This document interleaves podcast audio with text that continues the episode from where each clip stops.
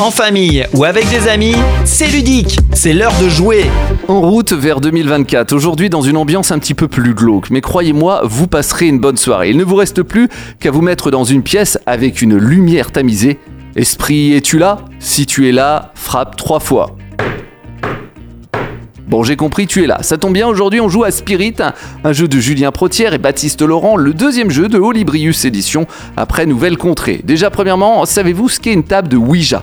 Cette planche est un outil de communication Spirit. On s'en sert principalement pour communiquer avec les défunts et obtenir des réponses à des questions sur le présent. Non, vous n'aurez pas les chiffres du loto ni même la date de votre mort. Les défunts ne voient pas le futur.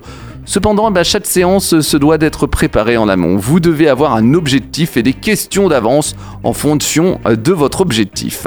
Dans le jeu, on va retrouver donc une table de divination qui représente un setup de Ouija. Elle est composée de lettres et se trouve sur le couvercle de la boîte. Contrairement où parfois on joue eh bien, dans la boîte, cette fois on va jouer euh, sur la boîte. Une partie de Spirit se joue en trois manches, où l'esprit va dévoiler à chaque fois un mot au médium à partir de la table de divination, en faisant passer un sur des lettres. Ensuite, les médiums bah, vont essayer de les trouver Hein, ce sont des indices afin de trouver la carte de l'esprit. Mais attention, hein, vous allez avoir euh, des contraintes. Mais alors comment on joue? Eh bien attention, l'esprit ne parlera jamais.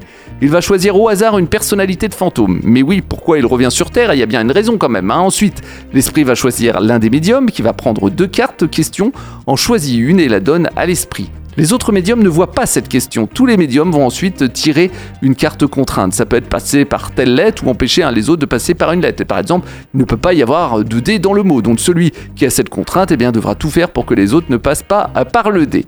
Oui, car dans Spirit, tous les médiums et l'esprit vont poser un doigt sur le triangle de la communication avec un trou hein, qui fera apparaître les lettres de la table de divination pour trouver le mot. Un conseil, dans l'autre main, les médiums prenez un stylo pour noter les lettres.